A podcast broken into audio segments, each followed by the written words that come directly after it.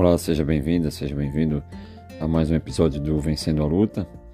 Eu sou o Thiago e estou trazendo para vocês aqui, dessa vez, um, um, alerta aí do mês de maio, né? É, o mês da luta contra o câncer de ovário.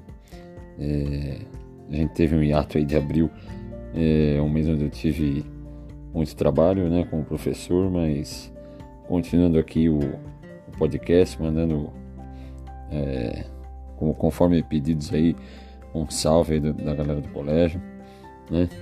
É, pessoal do, do, do, primeiro ano do médio aí, pessoal do. Obviamente segundo e terceiro também, né? Fundo 2 completo. É, todo mundo aí que, que tá acompanhando e prestigiando, muito obrigado de coração, tá? E é isso, né, pessoal? A gente traz aí esse, esse momento aí do, do câncer é, de ovário, né, sendo lembrado aí nas, na, durante os meses, né, com toda essa, essa é, movimentação aí a cada mês das campanhas aí de prevenção é, contra o, os tipos de câncer, né, os variados tipos de câncer.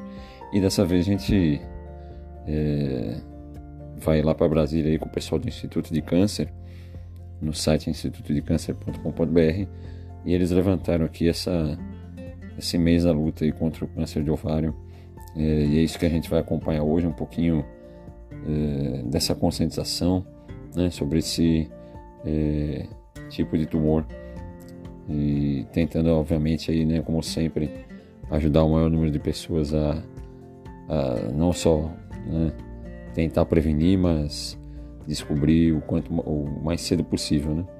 É, descobrir a existência de um tumor para que possa haver o tratamento também o mais breve possível.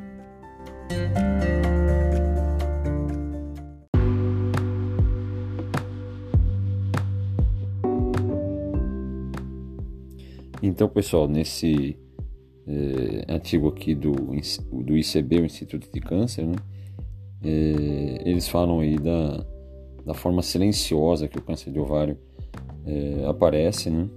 É, apresentando alta letalidade, é, alertando também que é o segundo tipo de câncer ginecológico mais frequente e o sétimo mais comum nas mulheres, sem considerar os tumores de pele é, não melanoma.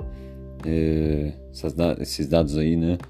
É, pré-pandemia de 2019, mas que tem um, um, um peso né, muito grande, mesmo assim mesmo não estando totalmente atualizado. É, eles alertam aqui também sobre os tipos de câncer de ovário, o adenocarcinoma, que representa aproximadamente 95% dos casos, entre os três tipos né, de câncer de ovário. É, além disso, existem os tumores de células germinativas, que surgem a partir das células que formam os óvulos, né, e é, os de células estromais, que se originam das células que produzem os hormônios femininos, que são estrogênio e progesterona. É muito importante que eles ressaltam aqui os sintomas apresentados, né? É, como mal-estar, dificuldade de se alimentar, desconforto no abdômen, aumento do volume abdominal e perda de peso. É, claro que esses sinais aí vão ser muito mais frequentes quando houver uma situação mais avançada da doença, mas é, como, como muitos tipos de câncer, né? A gente vê aí que no, na fase inicial há uma, uma ausência de sintomatologia, né? E isso realmente torna muito perigoso é, o surgimento de, de, de tumores e é, o surgimento de, de novos é, problemas de saúde para essas pessoas que às vezes não, não, não estão nem, nem conscientes né, do que está acontecendo, mas a importância dos, dos exames regulares, né? É, para que, eh, como eles alertam aqui o pessoal do ICB, eh, descobrindo no início, como vários outros tumores, né, são descobertos no início, eh, as chances de cura, obviamente, podem chegar a 80% é, nesses casos, né, de, de câncer de ovário. Então, quer dizer, né, é muito importante que é, que essa busca seja né, a mais breve possível e os exames de rotina eles ajudam realmente, né? É, em muitas situações, né? Eu até falando aqui de uma situação paralela minha, né? No sentido da, do hipotireoidismo, é, né, que eu tenho que tomar remédios aí, é, o remédio, né, desculpa, todo dia, é, antes do café e tudo mais, jejum, né, ficar em jejum por um tempo, é, foi descoberto no exame de rotina, né, e, e, eu acho que é isso que é importante, né, para que a gente possa é, acompanhar. É, uma cirurgiã oncológica lá do ICB, Viviane Rezende, falando aqui da importância né, é, dessa dos pacientes poderem chegar em estágios menos avançados, porque ela alerta aqui da sobrevida em torno de 30%, né? É, que acaba acontecendo, essa taxa caindo bruscamente para 5%, quando obviamente pode haver uma metástase e tudo mais. Então é, é muito importante que, que a gente entenda aí o, o quanto que é, o quanto que o exame é necessário, né, pessoal, o quanto que você pode alertar as pessoas da sua família aí, né? as mulheres da sua família é, que busquem, claro, sempre os exames de rotina, né? A gente tem esses problemas aí com, com câncer de mama, com, com de ovário, né? Que está sendo alertado nesse mês de maio. É, e é sempre, obviamente, é, não só pensando numa doença é, tão intensa né, quanto o câncer, mas que obviamente também podem ser descobertos outros tipos de, de doença e um distúrbio, é claro, né? é, com os exames de rotina.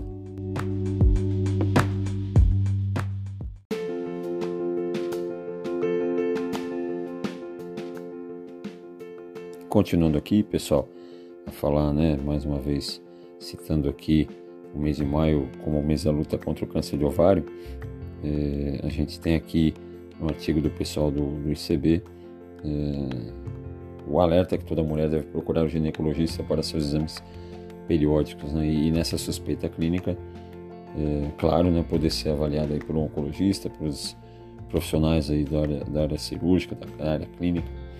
É, eles lembram também de uma situação importante que não é um exame específico para rastreamento desse tumor, é, como acontece com o Papa Nicolau para o câncer de colo de útero e, é claro, né, a mamografia, como é sabido para o câncer de mama. A ultrassonografia transvaginal, no entanto, pode dar indícios de alterações no ovário. Então, é um exame que pode ter aí uma, uma um indício e que pode trazer é, uma investigação maior, né, é, pelos médicos aí depois da análise dos exames. É, o alerta aqui também fica para os pacientes com síndrome de, do câncer hereditário causada por mutações genéticas. É, essa síndrome que pode, pode causar remoção das trompas e, e, do ovário, né? Ela é indicada com papel profilático, reduzindo assim os riscos. Então, existe aí uma situação paralela, né? Casos paralelos, é, vamos dizer assim, extremos até, né? no sentido aí da remoção das trompas e, e do ovário. É, os casos menos comuns, né? como o alerta aqui o pessoal mais uma vez, né, avisa aqui o pessoal do ICB.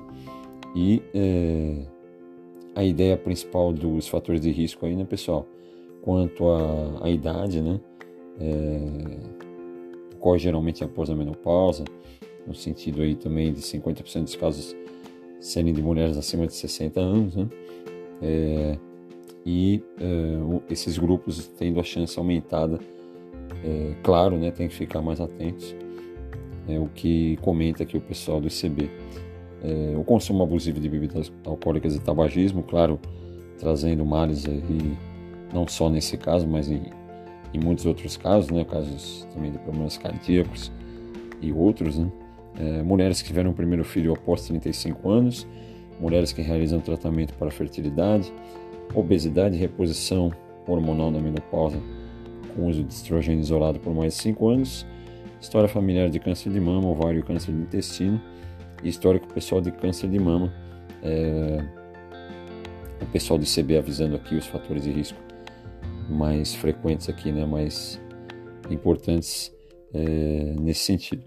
E claro, né, o tratamento é, vai ser um, né, junto com o cirurgião, cirurgião ecológico, é, nesse tratamento cirúrgico, através de uma biópsia para confirmar o que está acontecendo. Né? É, claro que esse, esse exame vai ser,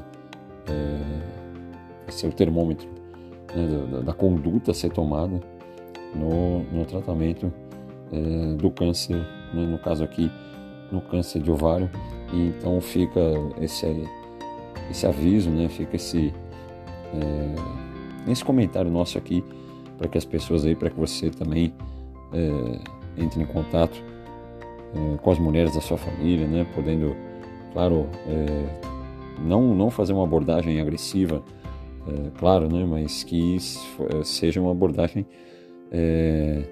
para que a pessoa fique atenta, né, aos exames, fique atenta aí aos exames periódicos e é, sempre buscando uma vida com, com saúde, né, com equilíbrio, seja na, na alimentação, seja na prática de exercícios também, é sempre bom lembrar.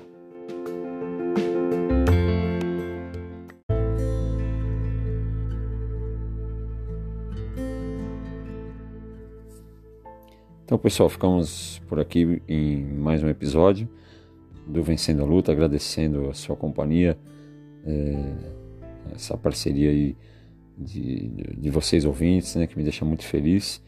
É, nós teremos também comentários aí nesse mês de maio sobre é, o, o Maio Vermelho, né, relativo aí ao câncer bucal. Né, eu estou fazendo algumas pesquisas para trazer isso para vocês, né? É, se você conhece alguém que queira né, fazer um depoimento, é, pode passar o nosso contato aí no Instagram, Vencendo a Luta, arroba Vencendo a Luta.